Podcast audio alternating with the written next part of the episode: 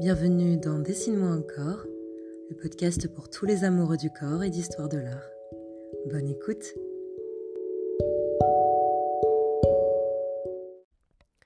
On va parler d'une artiste qui ne s'intéresse ni au corps de la femme, ni au corps de l'homme à proprement parler, mais à la corporéité en général. C'est le corps dans son ensemble qui l'intéresse. Observatrice de la société dans laquelle elle évolue et enracinée dans la figuration, Jenny Saville est créatrice d'images. Même si au départ elle adore l'abstraction comme Pollock ou De Kooning, c'est comme ça qu'elle a appris à peindre d'ailleurs. Pour elle, tout passe par la figuration, des corps vrais, réalistes, des corps qui ne mentent pas. Plongée dans l'univers incroyable de cette femme peintre et sa vision du corps. Trigger warning, j'emploie le terme gros ou grosse plutôt qu'obèse, puisque ce dernier est imposé par le champ médical et qu'il tend donc à pathologiser la grosseur. Bonne écoute. Pour Jenny, une œuvre puissante est plus impactante qu'une œuvre belle. La beauté lui fait peur. C'est ce qu'elle dit d'ailleurs des standards de la femme américaine, ces poupées trop maquillées, trop épilées, trop parfaites pour refléter la réalité. Influence de Cindy Sherman Totalement. Dénonciation des ravages de la chirurgie esthétique sur le corps Jenny est de tous les combats. Mais revenons au commencement. Jenny Saville est une peintre britannique qui émerge au début des années 90 grâce au soutien de Charles Saatchi, mécène et collectionneur dans la montée fulgurante des Young British Artists, à cette époque-là dont Jenny fait évidemment partie. Elle obtient énormément de succès dès sa première exposition solo à la galerie Saatchi en 1994. Ces tableaux grand format représentent des corps de femmes, le plus souvent en contre-plongée, et dont la tête et les jambes sont coupées par le cadre. Toutes ces femmes imposantes surplombent le spectateur, des perspectives exagérées, des corps débordants, parfois gros, de manière à déstabiliser celui qui les regarde. La presse caractérise alors la femme des œuvres monumentales de Jenny Saville, de grotesque, de monstrueuse et de dégoûtante. Bref, ça passe plutôt mal. Jenny Saville est dès lors décrite comme s'inscrivant dans la lignée des deux peintres britanniques de l'après-guerre, Francis Bacon et Lucien Freud, célébrés pour leur représentation sans phare de la chair et du corps humain. Cependant, au-delà du fait qu'on place encore une femme en suiveuse de deux artistes masculins, on comprend en regardant le travail de Jenny qu'elle était bien au-dessus de tout ça et de toute comparaison possible. Dès le début de sa carrière, elle cherche à démystifier les représentations du corps féminin tel qu'il a été peint tout au long de l'histoire de l'art. Oui, c'est de l'art militant. Les veloutés de ces masses de chair rose font des fondus incroyables. On croirait presque partir en voyage dans les vallées du corps. Une montagne fait une cuisse, une rivière souligne le bas du ventre pour venir se perdre dans la forêt de l'entrejambe. Ce que j'aime bien dans son travail, c'est que Jenny peint le corps comme elle le voit.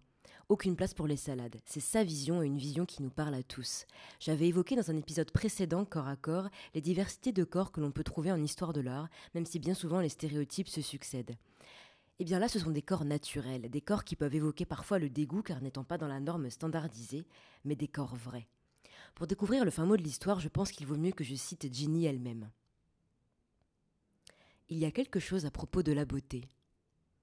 La beauté est toujours associée au fantasme masculin de ce que le corps d'une femme est censé être. Je ne pense pas que la beauté est forcément quelque chose de négatif. C'est juste que la notion de beauté pour chaque femme peut être différente. Et il y a de l'individualisme dans la beauté. S'il y a une verrue ou une cicatrice, cela peut être beau la manière dont tu le peins. Pourquoi devoir changer son corps, sa manière d'être pour les autres? Non, le mantra c'est de faire évoluer le regard du spectateur, son rapport au modèle. C'est en partie pour ça que j'ai choisi d'axer mon épisode sur la vision du corps d'une artiste femme, qui plus est une artiste unique comme Jenny Saville.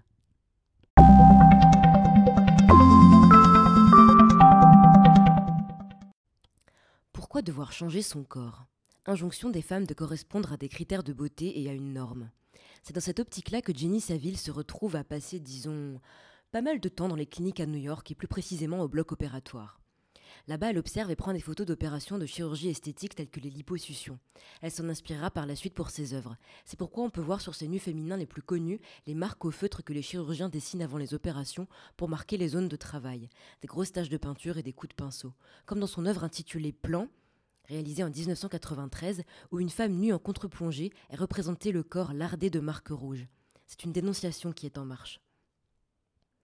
Remarquez, pour la majorité de ses peintures, Jenny Saville se prend elle-même comme modèle, pour des raisons pratiques tout d'abord car elle est tout le temps disponible, ainsi que pour des raisons artistiques. Sa peinture explore le thème du corps de la femme dans la société ainsi que l'utilisation de la femme comme objet. Par conséquent, s'utiliser elle-même comme objet participe de sa démarche artistique, une démarche autobiographique en fait. J'adore son portrait reverse, bouleversant de couleurs et d'émotions, où son regard semble interroger le spectateur sur ce qu'il regarde. Autre revendication affirmée du côté de Jenny, son œuvre Reflective Flesh datant de 2004, où elle revendique son corps comme source de vie. L'œuvre n'a rien d'érotique ou d'exhibitionniste, au contraire, mais montre plutôt une femme forte qui assume de dévoiler ainsi son sexe au spectateur, tel qu'il est vraiment en fait. C'est aussi une artiste qui interroge la notion de genre à travers ses œuvres. Je vous invite à vous renseigner plus sur le sujet car je n'ai malheureusement pas assez d'un épisode pour tout traiter. En étant peintre et à la fois modèle, cet artiste veut casser la logique de l'objectivation du corps féminin. Chez Jenny, on navigue dans la monumentalité des chairs, on navigue aussi dans l'appropriation de soi. C'est un voyage dans la corporéité qu'elle nous offre avec ses toiles majestueuses qui ne se revendiquent d'aucun artiste masculin. Oui, je me sens obligée de le rappeler encore et encore. J'espère que cet épisode spécial Vision du corps vous aura plu. On se retrouve très vite pour un autre thème. À la prochaine!